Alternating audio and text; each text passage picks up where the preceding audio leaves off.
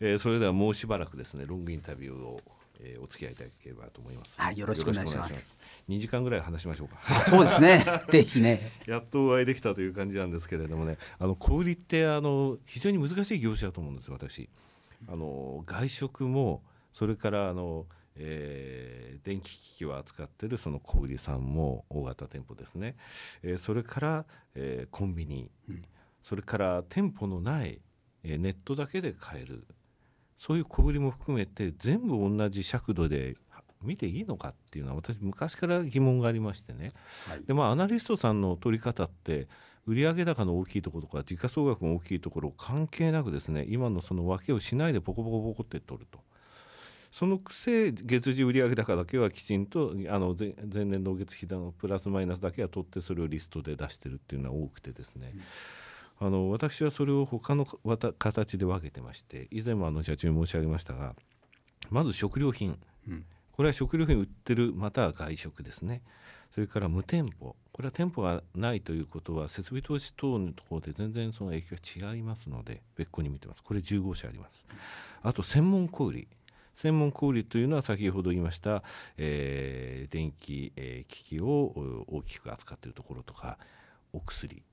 それから医療ですね洋服ですね、はい、こういうところを専門小売といってこれ154社なんですよ。で御社総合小売に入ります、はい、ですのでスーパーとか、えー、コンビニとかホームセンターとかそして100円ショップなんですね、はい、でこういう区分けで見てるんですが、えー、実は総合小売っていうのはですねえー、ショートの方で私あの有利子負債のデッドエクイティレシオのお話ししましたけれども、はい、小売全体の平均って43%なんですよ。ただ総合小売っていうのは58%なんですね。つまり高いんですね、ね、やっぱりあの出店のコスト等かかるっていうので、借り入れの部分大きいんですね。そこが御社は今回22%になったということなんですよ、はい、でデッドエクイティレシオその前って43%でしたのでこの43%っていうのは実は今の小売全体なんですねですので今回のところであの先ほど社長ここで得た、えー、資金を持って出ていくと言われましたけど非常に正しいことだと私はまず判断しているということですね。で今までのところでも ROE は実はその総合小売93社の中で2位なんですよ。あそんな高いんですか。DOE も6位なんですね。ですので、まあ、こういう数字ですね。あの井上教えてって言われたらいくらでも あのお調べいたしますので、はい、あのまあ、ですのでファイナンスをやってくださいというわけではないんですけどもやったファイナやられたファイナンスについてその株主にご迷惑をかけたということは私はないというふうに思ってます。でそれで ROE にしてもですね結局その ROE が例えば半分になりましたと、はい、ただその資金を持って3倍に今度持っていければいいわけで実際海外の場合はなぜファイナンスをしないんだっていうふうに、えー、詰め寄るですね株主って多いんですよ。そういうことを考えますとあのー上場企業っていうのはですねまあ、不必要なとかですね昔の IT バブルの頃のそのファイナンスを私は肯定するわけではありませんけれどもきちんとした形だと思います。また、えー、これで東証一部に向けてのですね道も見えてきたと。当然その個人株主も増えられましたでしょうから。そうですね、はい、あの形式基準はクリアしました。あの私ですねあの東証一部に上場された企業さんには青年の木っていう鉢をお送りしてるんですよ。その葉っぱは上に上に向いてるんですね、はい、あのぜひあの近々御社にお送りできるようにですね頑張っていただければと思います、ぜひそれを実現できるように 頑張りたいですね。すいません。ロングインタビューっていうのは私はずっと喋ってしまってるんですけれどもえっ、ー、とですね海外展開の話をお聞きしたいんですけれども、はい、前回あの社長とお話して大笑いしてしまったのはタイの出店の話だったんですけれども、タイで土鍋が売れた話ああそうなんですね、はい、もうその暑い国のタイでね、はい、まあ、土鍋っていうのは大体日本では鍋料理ですよね、はい、熱いものを食べる。それは売れないだろうと思ったけどもまあお買い得な商品なんで一応並べてたらば、はい、これがもうどんどん売れるんですよね。タイで土鍋。そうなんですよね、でねそのまあ何に使うんだろうと、うん、タイでもって鍋料理するのかなと思ってたらね、タイの人はラーメンを食べるんですね。はい、でこのラーメンが、まあ、日本でいうところのあのまあえー、あれはなんていうラーメンでしたかねあの、えー、チキンラーメン。はい、言ってしまわれましたね。まあ大丈夫です。はい。あれと同じような感じの作り方のラーメンなんですよ。はい、だから麺を入れて上からお湯を入れて火にかけると違うんですよ。あ蓋をする蓋をするんです卵を入れて蓋をするのと同じように。ね蓋が必要なんですよ。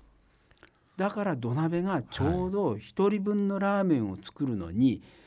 ジャストサイズでもって蓋もある。なるほど。でしかも熱くって冷めにくいっていうね。はい、これはね胎児にしてみるとね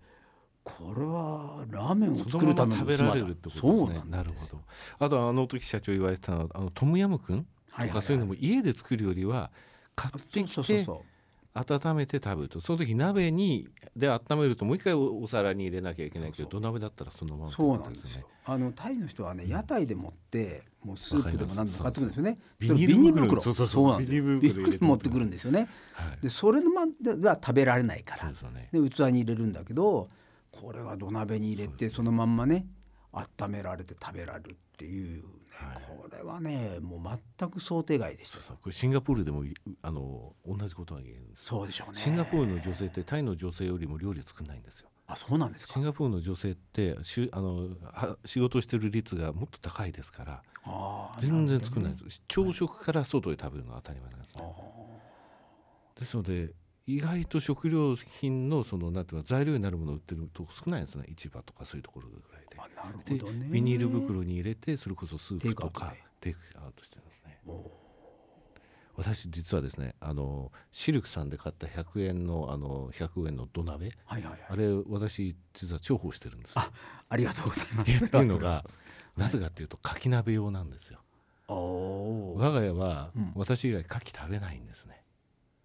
あそうですかですのであの大きい鍋でやる時は普通の鍋なんですけど、はいはいはい、どうしても食べたくなるわけですよ。はいはいはい、で私料理趣味なんで、はい、自分で買ってきて作るんですね。それはねちょうどいいんですよ。逆パターンですよ。はい、うちはみんな牡蠣食べるんですけど私だけ食べられないんですよ。社長はじゃあ牡蠣鍋の時は そう私はねいや私はその時は自分で作らないので、はい、はい、自分だけないんです。ないんですか？私は作りますのでもうかき鍋。そうするとあの息子とかがね、はい、ちょっとスープだけ飲ませてとか1個食べたりとか。いやあの梅の花が上に散らしてあるあの可愛いあのあの100円愛用ください。愛用してますよ。あのちゃんと初め焼きをしましたのでね全然ひびも入らずにですね本当重宝しております。もう可愛くて撫でてますよ、ね、ありがとうございます。あとタイであの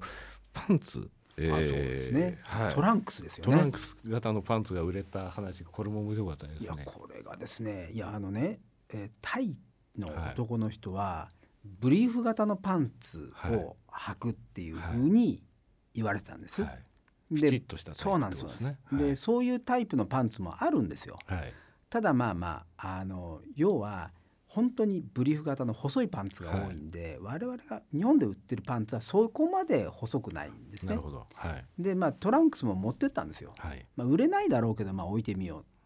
これがねすごく売れるんです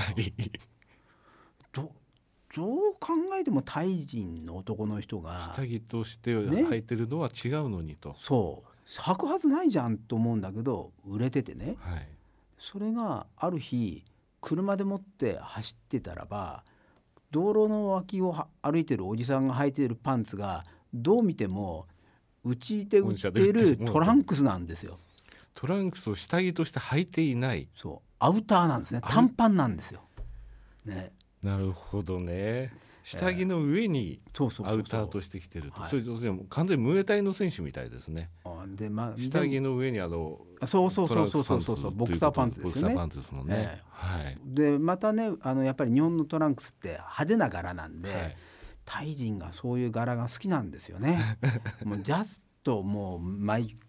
まあセンスに合ってるって感じなんですよね。はい、面白いもんですね。えー、まあやっぱりね、あの外に行くと。ちょっと我々の常識とは全く違う形でもってね、はい、使われてで思わぬ形でもって売れ筋になるっていうものがやっぱりありますよね。ねあのそのお話の時にその土鍋これは売れないだろうって社長言われたけども売れたっていうお話を聞いたんですけども、はい、それをちゃんと認めてあの並べさせたっていうのは社長もすごいところですよね。いやいやあのね初めの時にやった時にですねこれが売れるだろうっていう予想でもって商品を絞り込んだんですよ。はい、でそうしたらばやっぱり思ったほどは売れなかったんですよね。でその売れるだろうと思ったのに全然売れない商品も結構あったんですよ。はい、っていうことはもしかしたら逆にね、うん、売れないだろうって思ってるものの中でも売れるものもあるんじゃない、うん、っていうふうに現場の方でもって言い出して、はい、でとりあえずじゃあ並べてみようよ。ってやってみたらば、思わぬ形でね売れてるものがね出てきたんですね。いやタイに加えてマレーシアミャンマーオーストラリアニュージーランド、えー、まあ卸売という形でね、はい、物を卸せ卸してっていうところっていうのはすごいいい着眼点だと思いますので。そうですね。あの、はい、まあ本当にですね東南アジアやなんかでもそのある程度の人口があるところとかね、はい、には我々も直接出店していけるんですけども、やっぱりあのまあ人口の問題とかあるいは所得の問題やなんかでもって出店できないところもあるんですけども、はい、ただじゃあそこが売れないのかっていうとね、うん、売れるんですよね。はい、また卸売りってことは売れ筋商品が分かるってことでもありますよね。まあ、もちろんそれもありますよね。うん、だけどねやっぱりねあの要は現地の方がやっているビジネスなんでやっぱり現地の方はやっぱりその出店のロケーションやなんかもそのよくご存知なので、はい、そのまあ我々とは違うセンスでもって出店場所を決めるんですよ。ね、ミャンマーでもって1号店が開いた場所なんかは私たちだったらもう絶対に選ばないような場所なんです。はい、もうあの普通のね雑居ビルみたいなところにいくつか店が入ってるんですよ。はい、こんなところ絶対売れるわけないじゃんっていうふうにみんな思ったんですよ。行った人間は絶対ダメですって言ってたんだけど、これがよく売れたんですよ。本当郷に入り手はですよね。そうなんですよね。いや今日シンガポールでもあのオーチャードとかそのもうメジャーなショッピングセンターは別ですけども、それ以外に流行ってる店ってえこんな雑居ビルのこんなとここんなフロアとかですね、日曜日になったらワンフロアで3つしかあのお店開いてないようなとことかそういうとこなんですだから結構ガイドマップ見ていくとえこんなとこに本当あるのかしらっていうような、うん、そういうようなところが多いんですよね。これあのあのヨーロッパアメリカではあんまりないそうですねやっぱり東南アジアの特徴なのかもしれないですよね。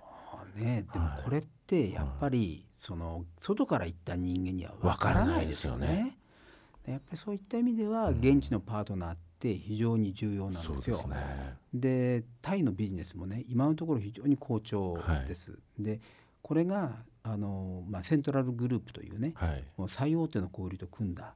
でこれが今期から本当に本格的な出店が始まるんですね。はい。うん、でこれはやっぱりちょっとね今までとはペースが全然違うものになるというふうに期待はしてるんですよ。加速度的ということですね。そで、ね。うん、それってやっぱりあの、まあ、我々にとって非常にこう、まあ、重要なことで